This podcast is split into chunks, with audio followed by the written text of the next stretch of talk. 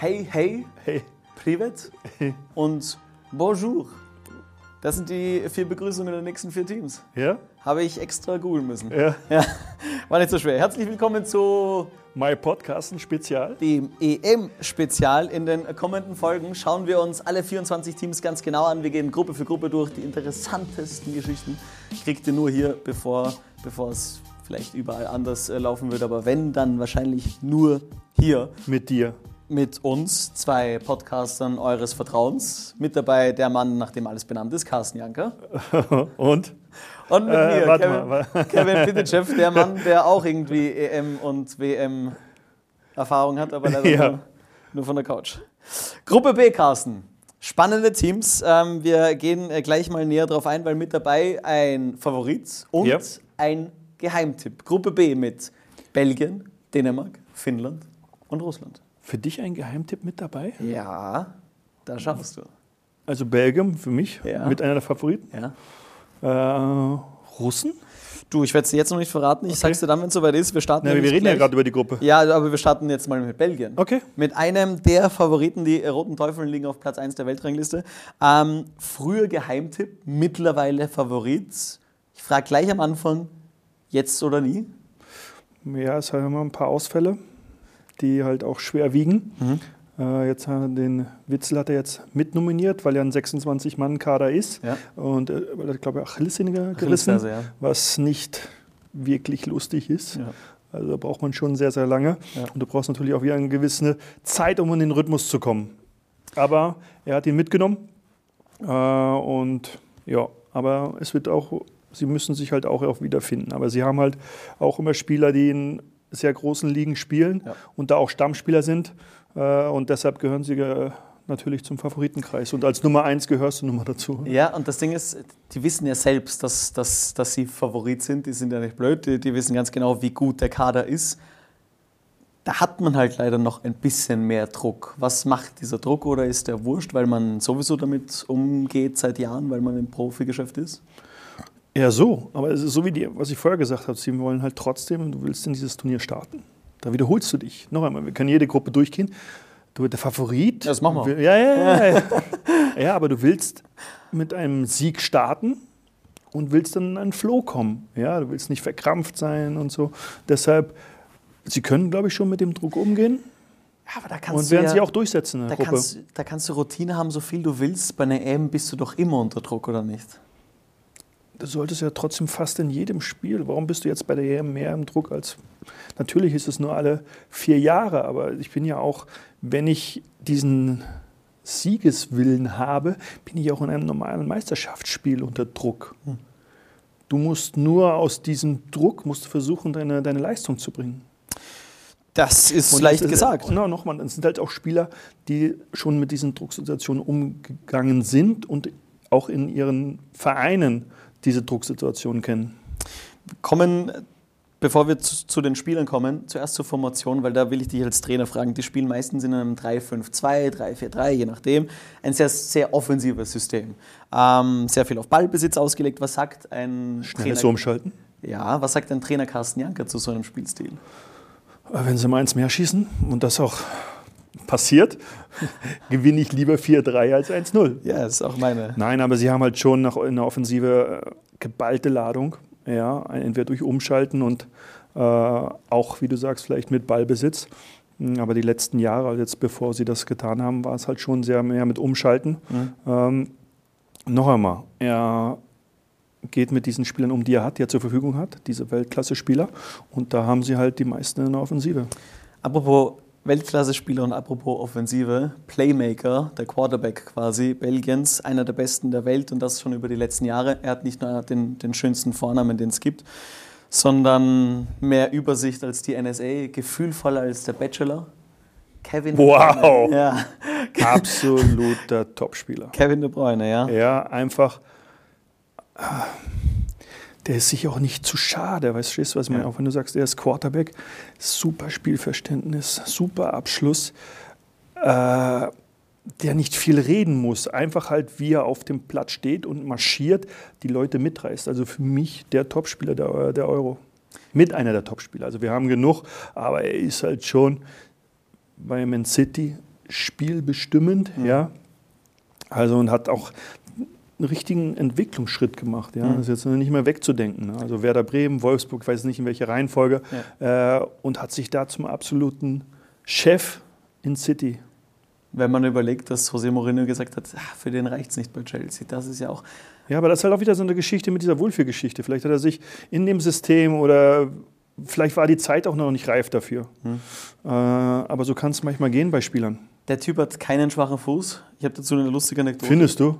Also ich glaube, noch einmal, ich habe lieber einen Weltklasse-Rechten als zwei gute. Ja, aber also, der hat zwei Weltklasse, ja, boah, der kann mit, also mit links habe ich noch nicht so viel gesehen. Boah. Ehrlich? Na, und wie auch noch. Der kann aus 30 Metern kann er mit dem linken auch in, ins Kreuz. Genau, da, das ist links. Mhm. Macht er sofort. Weil er Kevin heißt. Weil er Kevin heißt. Okay.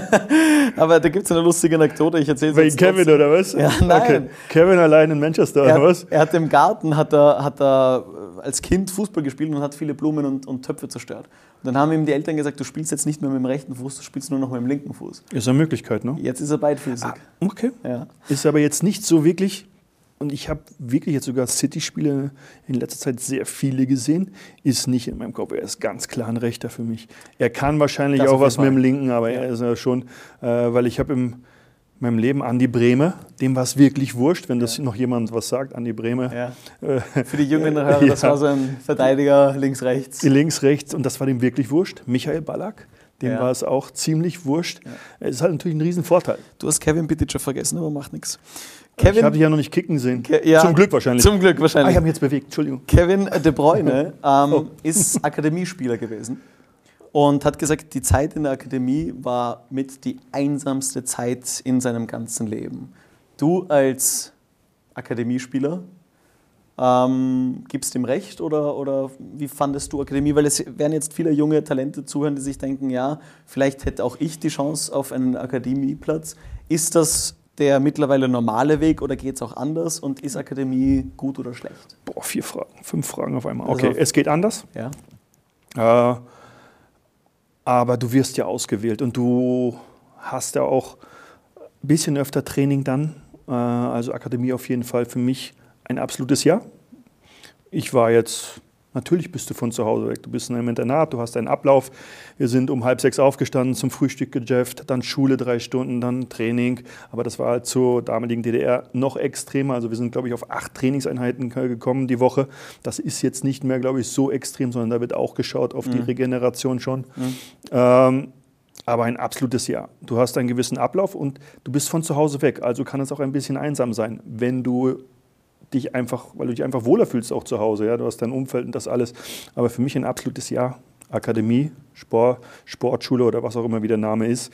Äh, aber es muss ja nicht immer so weit weg sein. Also kannst es gibt ja jetzt auch schon in den meisten großen Städten gibt es ja Fußballschulen ja. Äh, und deshalb ist es dann auch nicht mehr so nicht so schlimm.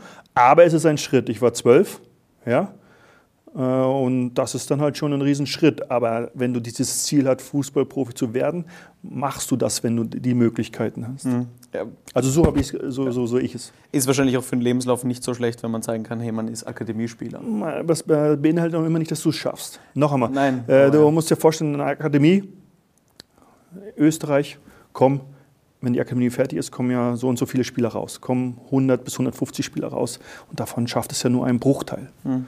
Also was ich nur immer mitgeben kann, ist Fußball ja, Ausbildung genauso wichtig. Schule, Lehrberuf, Studieren, was auch immer.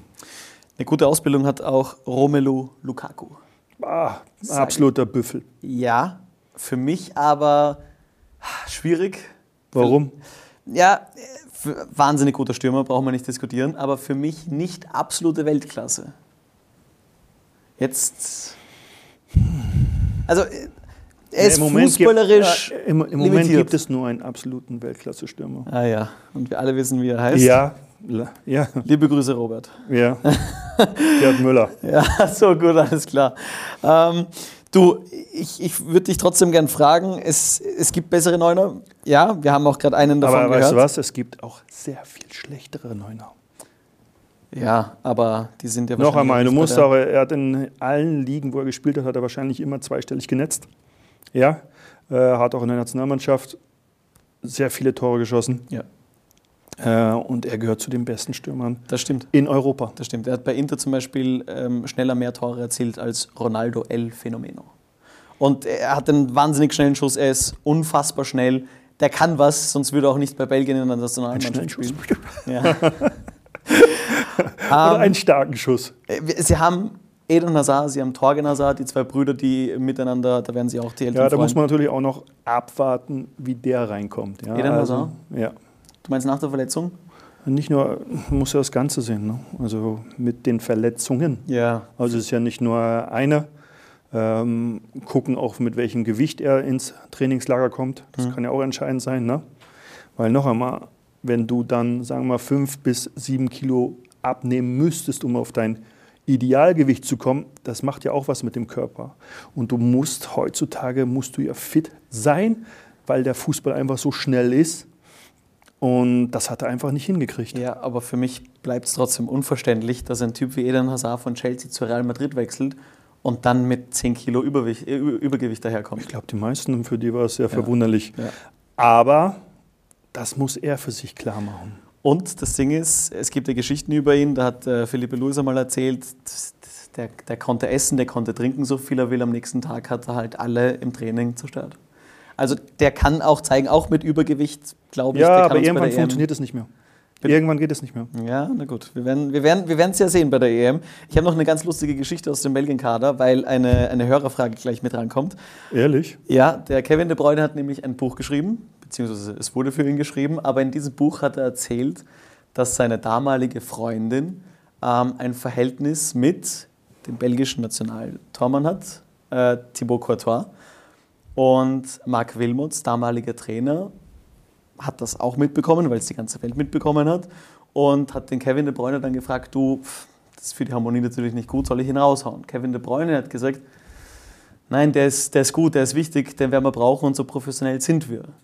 Mittlerweile, sagt der Verband, sagen die Sprecher, sie verstehen sich gut und sie können darüber lachen. Das ist ja immerhin, ich glaube, neun Jahre her. Aber Hörerfrage von meinem Podcasten-Hörer Kreusi.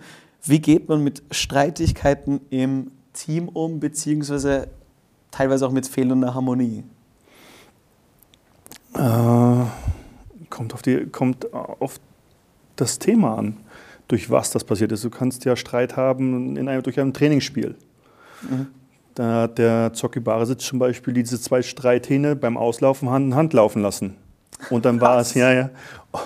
Und dann war es äh, dann in der Kabine auch wieder gegessen. Also äh, es gibt natürlich auch Situationen oder dass man gegeneinander ist, das, was, was länger ist. Und da muss man dann auch entscheiden, was, ob ich mich von jemandem trennen muss.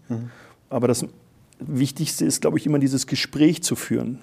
Erst unter vier Augen, dann unter sechs Augen, wenn es jetzt nur die, die, die, die, zwei sind.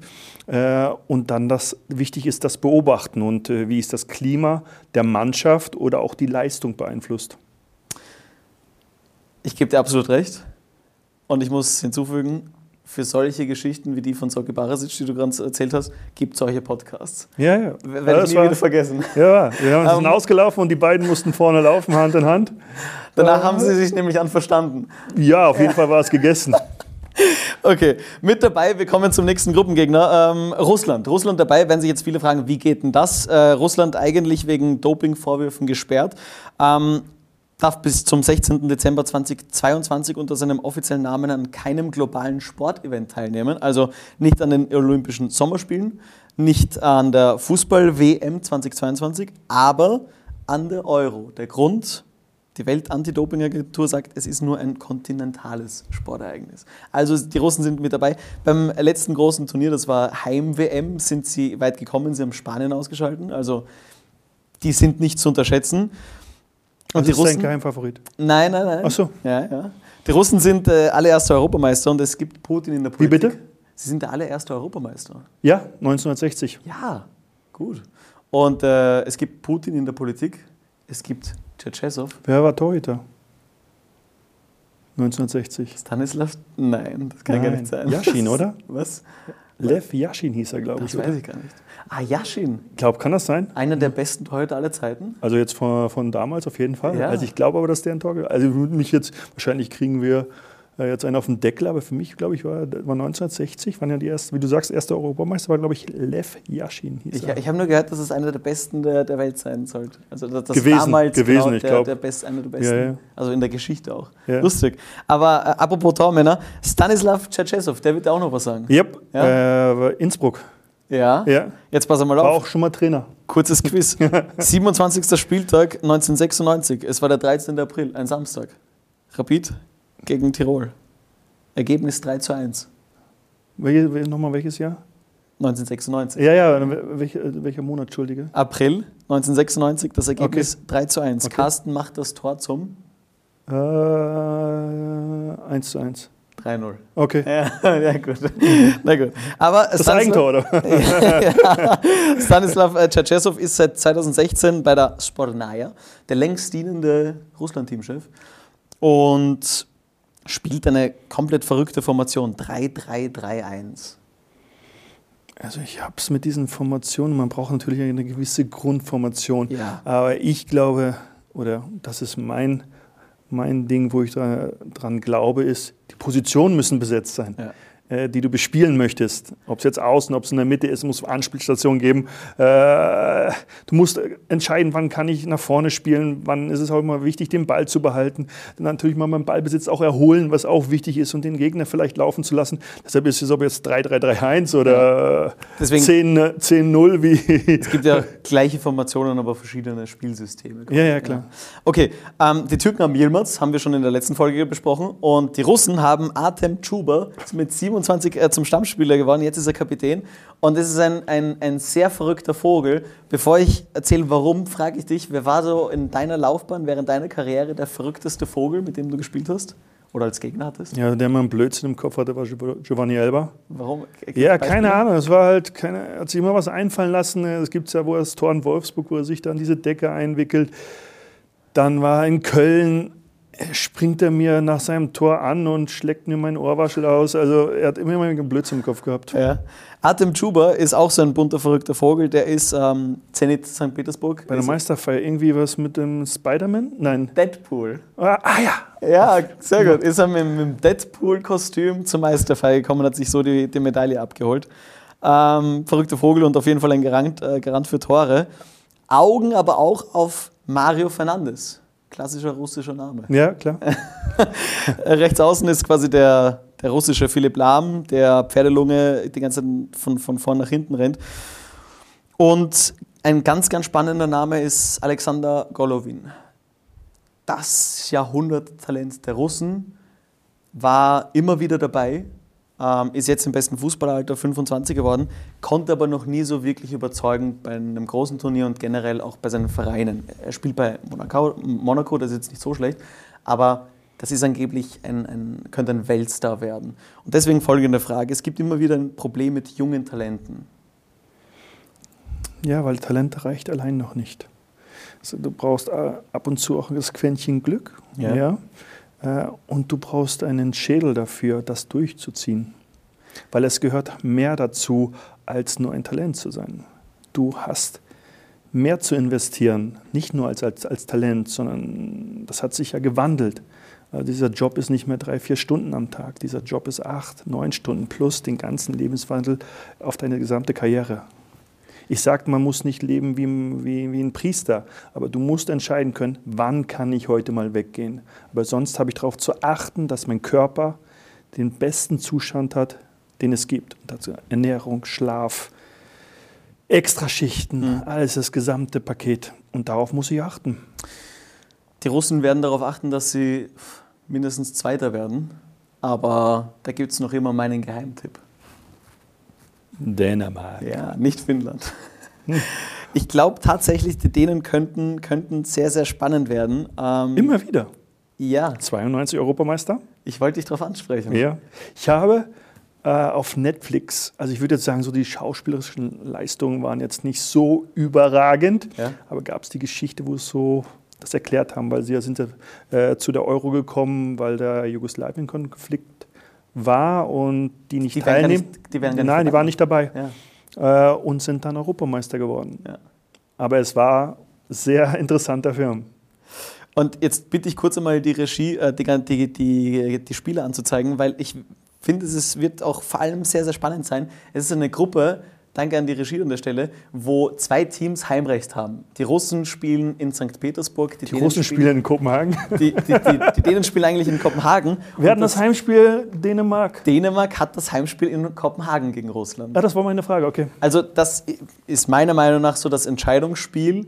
Und um den ersten Platz um den zweiten Platz. Und da wird es dann, dann wahrscheinlich äh, schon ein Vorteil sein, dass die Dänen vor Publikum zu Hause spielen werden können. Ist sicher ein Vorteil. Ja, aber anscheinend kein großer für dich. das haben wir ja schon besprochen mit diesem Heimvorteil. Ne? Es kann natürlich auch der Druck zu groß werden, die Erwartungen. Aber ich glaube, wenn man sich beide Mannschaften wird es halt, wäre es interessant. Ja. Naja, die Dänen, ich sage deswegen Geheimtipp, haben ein Prunkstück Mittelfeld mit Eriksen, Lasse Schöne, Heuberg, Delaney. Also die haben Übersicht, Klasse, die haben Stabilität. Die haben überhaupt, der ganze Kader ist internationale Klasse. Und weil ich gerade Heuberg angesprochen habe, wir hatten Mehmet Scholl zu Gast. Mhm. Wer die Folge verpasst hat, podcasten.com. Müsst ihr euch anschauen. Müsst ihr euch anschauen. Sehr unterhaltsame Folge geworden. Ähm, und Mehmet Scholl hat über Heuberg gesagt, er hatte die komplette B-Jugend ja. übersprungen, ist dann gleich in die A-Jugend und damals schon so selbstbewusst mit so einem super Kopf und konnte kicken wie der Teufel. Michael Tarnert hat den mal bei einem U17-Länderspiel entdeckt, hat Uli Hoeneß angerufen, hat gesagt, Uli, wir brauchen Geld, wenn aus dem nichts wird, kannst du mich feuern. Jetzt ist er Tottenham. Mittelfeldmotor bei Tottenham und wird auch sehr, sehr wichtig sein bei der EM. Das auf jeden Fall, aber da siehst du, wie lange du auch einen Atem brauchst. Also es hat ja auch ja. nicht so wirklich funktioniert bei ihm. Ne? Hm. Also hat so wirklich den Durchbruch bei Bayern nicht geschafft, was schwer ist. Und dann auch die nächsten Stationen. Ich glaube, eins, zwei waren es noch. Eine, die dann wieder nicht so ganz gut und dann ist es immer besser geworden. Hm. Und jetzt ist er äh, Dreh- und Angelpunkt bei Tottenham. Ja, bei Southampton hat er sich auf jeden Fall in die Auslage gespielt und bei Spurs ist er wirklich auch sehr, Man sehr siehst, wichtig. dass du auch einen gewissen äh, Zeit in Anspruch nimmt, um ja. dann diese Klasse auch zu erreichen und auch einen langen Atem. Und noch einmal, du musst investieren. Ja.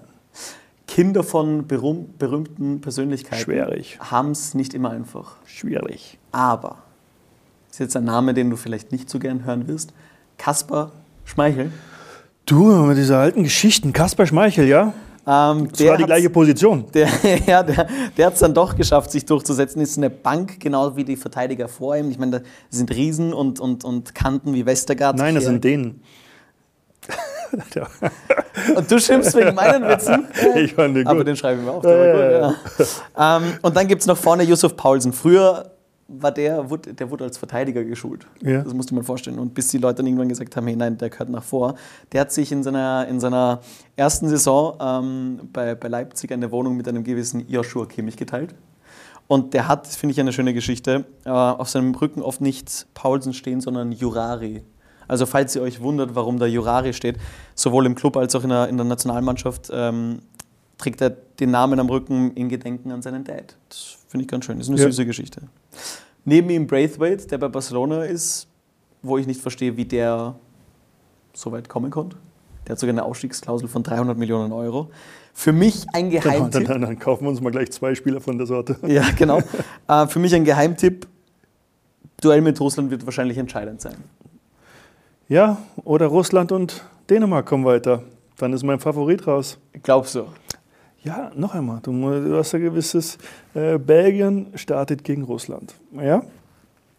Sagen wir mal, Belgien gewinnt, Dänemark gewinnt gegen Finnland. Ja. Dann müssen die Russen schon Finnen schlagen. Dann spielt Dänemark gegen Belgien unentschieden ja. und dann müssen die Russen gegen Dänen gewinnen, oder? Ja, auch ja, bei der EM kann alles passieren. Es kann auch Finnland. Boah, wir, wir, sollten uns ein Phrasenschwein hier. Das ja, ich weiß. WM, bei der EM kann alles passieren. Ja, na gut, der war. Der Aber war ich müsste sicher auch einzahlen. Der, der ist schon auf viel öfter als ich. Ehrlich? Findest ja, du? Na, auf jeden Fall. Na, du redest ja mehr als ich. Ich rede, aber. Okay. Willst du weitermachen? Ja. Äh, aber trotzdem irgendwie eine coole Gruppe. Aber allgemein sowieso so eine Euro ist dann wirklich sehr interessant, äh, wie sich das Ganze dann noch entwickelt. Schließen wir die Gruppe ab mit Finnland. Finnland. Hey, hey. Heißt das doch, oder? Ja, gut. All eyes on Puki. Sie sind Außenseiter, sie haben nichts zu verlieren. Und mit dem freien Aufspielen könnten sie ja vielleicht auch was reißen. Oder nicht? Dabei. Ja. Sind dabei. sie sind zum ersten Mal dabei. Immerhin, sie haben in der Quali Frankreich 2-0 geschlagen und Frankreich, wir wissen alle, was die für einen Kader haben. Seit fünf Jahren ist Marco Canerva Trainer und der Typ ist mittlerweile eine finnische Legende. Er hat eben die, die Finnen zum ersten Mal zur EM geführt. er hat es auch 2009 schon mit der U21 geschafft.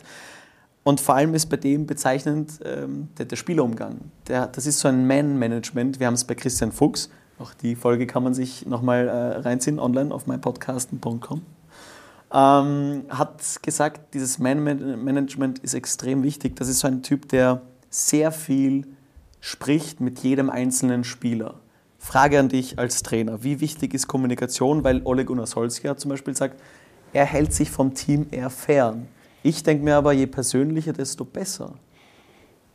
Ja, es muss, glaube ich, ja, so Phrasen, jeder seinen Weg finden, wie er das handhabt. Weil der Solskjaer ist jetzt auch nicht jetzt unerfolgreich. Ja. ja. Ich glaube, du hättest sie gerne erfolgreicher. Ist okay für ja, Anfang. Also die dürfen wieder Champions League spielen. Ja. Weil die letzte Zeit war ja immer äh, Euro, Euroleague. Ja, aber du wolltest doch. Äh, aber Führung von Mannschaft und Spielern äh, ist, muss mit Kommunikation und äh, für mich ist das das A und O. Wie, das wie, macht, macht halt, ja, halt äh, in Gesprächen. Es gibt, äh, es fängt aber, wie kritisierst du Spieler? Es gibt Spieler, die kannst du vor der Gruppe kritisieren. Es gibt Spieler, die kannst du nur unter vier Augen kritisieren. Ja, die du zur Seite nimmst, hey, das passt nicht. Mhm. Aber wenn du sie vor der Mannschaft kritisierst, ist das vielleicht, kommt, werden sie da nie wieder ihre Leistung bringen. Also es, es, passiert ja auch viel schneller, dass man auf einmal diese Mannschaft verliert. Und äh, Mannschaftsführung, da musst du deinen Weg finden und du musst natürlich auch den Weg finden, was für diese Mannschaft gerade am besten ist. Mhm. Aber mit, ich sag ja, mit, mit Reden kommen die Leute zusammen. Mhm. Also es gibt, es gibt eine, eine, ja, ja, wir machen eins. Äh, aber es ist ja sehr komplex und wichtig ist halt, dass du mit deiner Staff die gleiche Sprache äh, sprichst. Äh, es gibt natürlich auch Spieler, die können jetzt mit dem Cheftrainer nicht. Es gibt auch Spieler, die muss, mit denen musst du gar nicht reden. Mhm. Weil erstens sind sie Stammspieler, die brauchen nicht so viel Zuspruch. Es gibt dann auch nur Spieler, die mit dem Cheftrainer gar nicht reden, sondern mit dem Co-Trainer oder nur mit dem Physio. Und das ist halt, es ist nicht, es ist halt sehr umfangreich. Du musst die Staff coachen, du musst den Verein, als Trainer jetzt, du musst die Staff, die hinter dir ist, coachen, du musst den Verein coachen oder mit dem Verein auf einer Länge plus das Team. Also es ist ja eine Riesenaufgabe. Ich trifft kurz ab, aber Zwischenfrage, Gibt's dann, oder ist es dir das oft passiert, dass Spieler dann zu dir kommen, weil sie mit dir reden wollten? Weil das und das ja, das kommt natürlich vor. Also bei mir ist es so, ist es immer offen. Hat einer ein Problem, kann er gerne ein Gespräch haben. Okay. Ob er dann die Antworten kriegt, die ihn ja. zufriedenstellen, ist natürlich ganz was anderes. Na, du gibst immer Antworten. Das aber was das, also der Spieler weiß aber bei, bei mir, woran er ist. Ja. Das ist jetzt meine persönlich. Und ein Spieler ob du ihn jetzt äh, vor der Mannschaft kritisierst oder persönlich kritisierst, Spieler wollen die Wahrheit wissen. Wie denke ich darüber? Wo, oder wo, kann, wo was kann er ändern, äh, dass er jetzt Stammspieler oder dass er in den Kader kommt? Mhm. Zurück zu Finnland. Lukas Radetzky. Ja, kennen wir. Kennen, bei mir zieht er noch immer. Ich, ich finde ihn gut. Ja, ist leider nicht schlecht. Lukas Radetzky haben wir, äh, Sportler des Jahres in Finnland, Leverkusen-Goalie, der, der hat Qualität, das wissen wir. Und Puki ist mit Aufgestiegen wieder, ne? Ja, aufgestiegen mit. Eigentlich äh, wollte er Eishockey spielen. Mit Norwich. wegen Puck. Und du, nochmal, du beschwerst dich wegen meinen Witzen? Alles klar. Ja, aber du bist so trocken. Das müssen wir ein bisschen, ein bisschen vielleicht gibt es welche, diese ein, zwei Leute, die darüber gelacht hätten. Ja, ja. ja. Es gab sie sogar sicher. Ja, klar. Hier einer davon. Ja, ja. ja. okay, Pucki. Aber Pucki, Schalke gespielt? Ja, aber bei Schalke hat es nicht geklappt. Vielleicht lag es auch an Schalke. Witz. Alles klar. Da waren sie noch erfolgreich. Ja, ne? gut. Ja, da waren sie noch in der ersten Liga. Wegen wow. Ja. hey, wir lachen nicht, das ist hören und schauen ein paar Schalke-Fans. Die haben wir verärgert. Hey, er kommt auch wieder in die Bundesliga. Okay. So wie Hamburg. Ja. gut. Puki erzielt, Puki. Äh, erzielt, in der Qualifikation übrigens äh, 10 der 16 Tore für Finnland. Ja, sollte man aufpassen. Ist, ist wahrscheinlich ähm, ist kein, kein schlechter Tipp. Aber der nächste Goalgetter steht in den Startlöchern Markus Fors, 21 Jahre alt. Dortmund will den haben. Also ein junges Talent. Ähm Dortmund ist ja dafür bekannt, ein gutes Auge zu haben für, sagen wir mal, 17- bis 19-, 20-Jährige, ja. äh, wo sie, glaube ich, aber einen sehr guten Weg und auch eine sehr gute Spieler gehabt haben. Ja, aber long story short. Aber es ist natürlich auch interessant für die englische Liga, Entschuldige, weil die Engländer mögen halt auch diese, diese nordische Mentalität, Schweden, Finnen, hm. ja, äh, Norweger, weil sie halt eine sehr gute Mentalität haben. Ja. Und die wurden halt auch, sind auch sehr, sehr gerne gesehen in England. Gute Arbeitsmoral. Ja. Nicht nur gute Arbeitsmoral, sondern auch auf dem Spielfeld. Apropos Moral, dazu kommen wir gleich, aber long story no short, äh, What? Klar, aber long story äh, short, no Jahre Litmanen, no Ja. Party. Wie bitte? No Jahre Litmanen, no Party. Weil, ich meine, mit Pookie allein wird es wahrscheinlich eher weniger was, nehme ich an. Ja, ja. Es sei denn, übrigens, Sisu wird wahr. Hast du schon mal davon gehört? Nein. Ich glaube, viele andere auch nicht. Ich davor auch nicht. Das Wort äh, Sisu beschreibt eine mentale Ureigenschaft, die den Finnen nachgesagt wird. Ähm, eine Mischung aus Willensstärke, Mut, Kampfgeist in aussichtslosen Situationen, Belastbarkeit und Ausdauer. Okay. Also die, die beschwören dieses Sisu.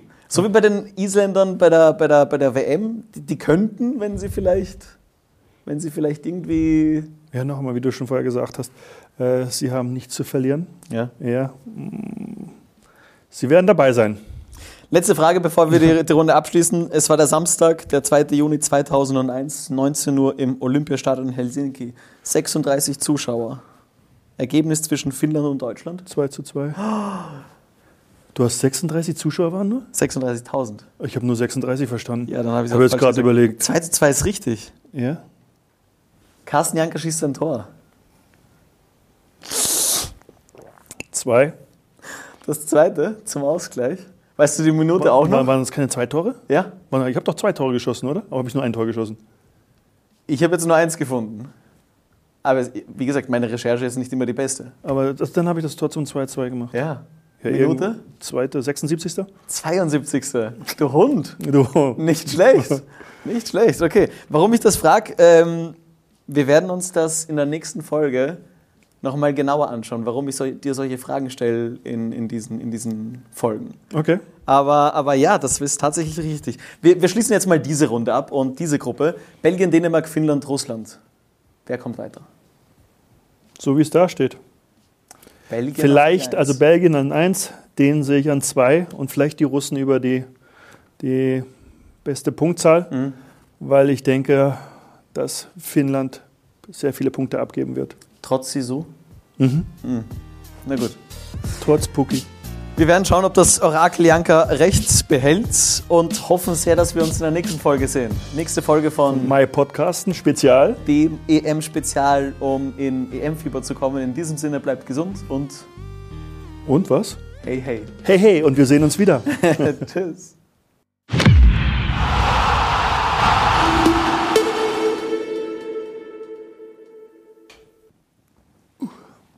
Warte. Warte.